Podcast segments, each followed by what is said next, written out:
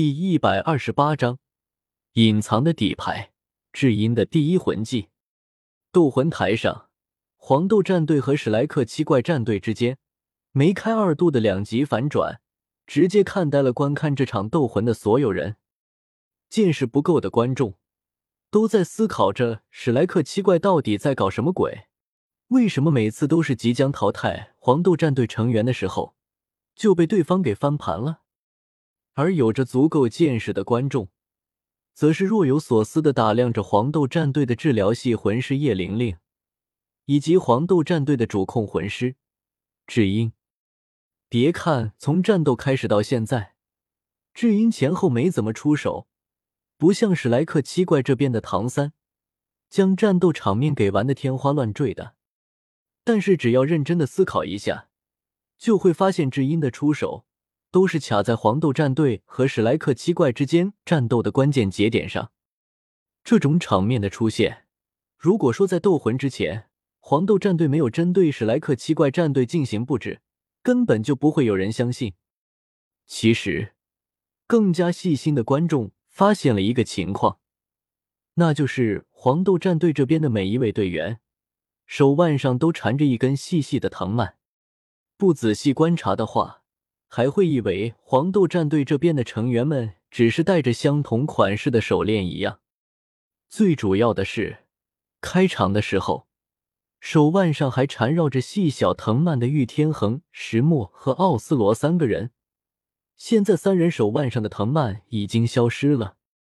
再回想一下之前玉天恒身上突然出现的藤蔓铠甲，黄豆战队这些成员们手腕上缠绕着的藤蔓会起到什么作用？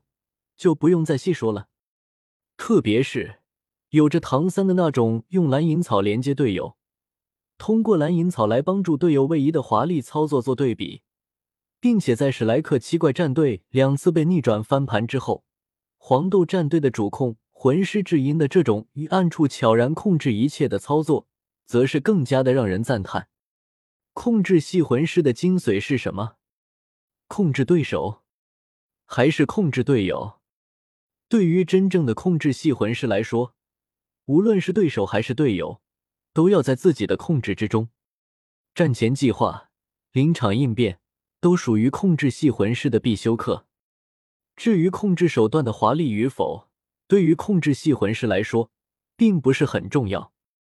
事实上，在智英看来，自己的那些手段，越是没有人在意越好。只有这样。这些准备好的手段才能在关键时刻爆发出应有的效果出来。天恒，你那边恢复的怎么样了？斗魂台上，智英身为黄豆战队的主控魂师，在关注着史莱克七怪战队动向的同时，也不忘了询问一下玉天恒现在的情况。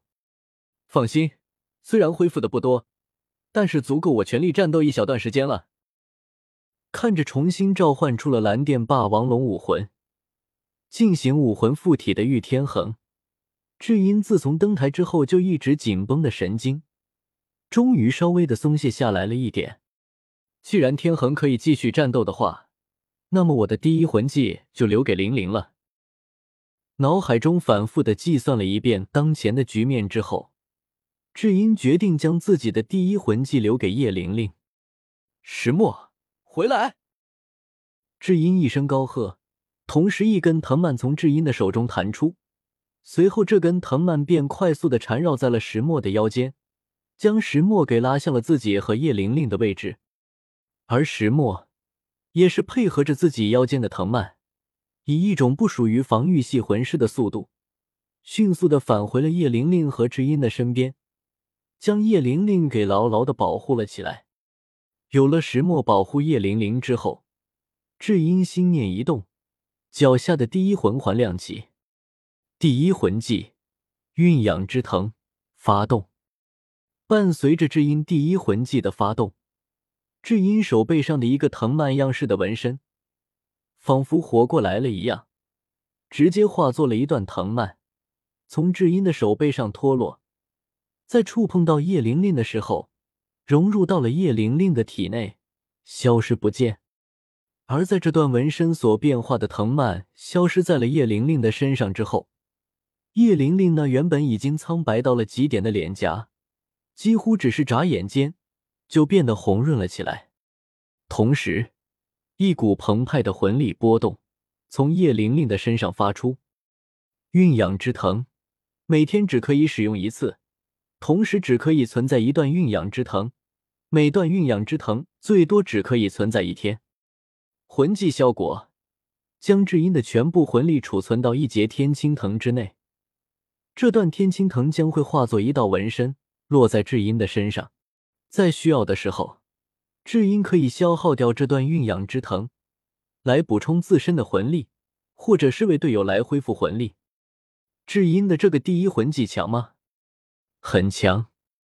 但是至阴的这个魂技也有着一个非常大的限制，那就是至阴每天在制作当天的蕴养之藤的时候。都会在一瞬间被蕴养之藤给抽空体内的全部魂力。讲道理，现在至阴的魂力等级低还好说，即便魂力被抽空了，也可以很快的恢复过来。但是等到至阴的魂力等级高了之后，每次被抽空了魂力之后，想要恢复起来就没有那么容易了。所以，至阴的这个第一魂技，可以说很强，强到变态的那种。也可以说很鸡肋，鸡肋到几乎没有多少人知道这个魂技效果的地步。不过不管怎么说，至阴的这个第一魂技可以算是黄豆战队的一张隐藏底牌了。就以现在的场面来看，魂力重新恢复到了巅峰状态的叶玲玲所能发挥出来的作用，足够让史莱克七怪战队这边的所有人绝望了。毕竟。经过了这么长时间的战斗之后，唐三也是已经认识到了叶玲玲在黄豆战队中所起到的作用。接下来的目标就是对方的那位柔骨魅兔了。瞬移吗？这种魂技虽然强大，但肯定会有着什么限制，绝对不是那种可以无限制随意使用的魂技。那么，以刚刚对方暴露出来的瞬移使用频率来看，限制对方瞬移魂技的。肯定不是时间。如果不是时间的话，那么对方的这个瞬移魂技的限制，就一定是距离。让我想想，刚刚战斗的过程中，所有和对方瞬移魂技有关的情况。智英的脑海中开始飞速的分析起了和小五的瞬移魂技有关的情报。接近天恒，然后在天恒爆发的时候。蓝银草。蓦然间，一道灵光在智英的脑海中划过。我想，我可能知道这位柔骨魅兔的瞬移魂技的限制了。如果我的推测没有出现什么错误的话，对方的这个瞬移魂技，瞬移的距离应该是在五米左右。这样的话，很快，一个针对小五的作战计划在智英的脑海里成型了。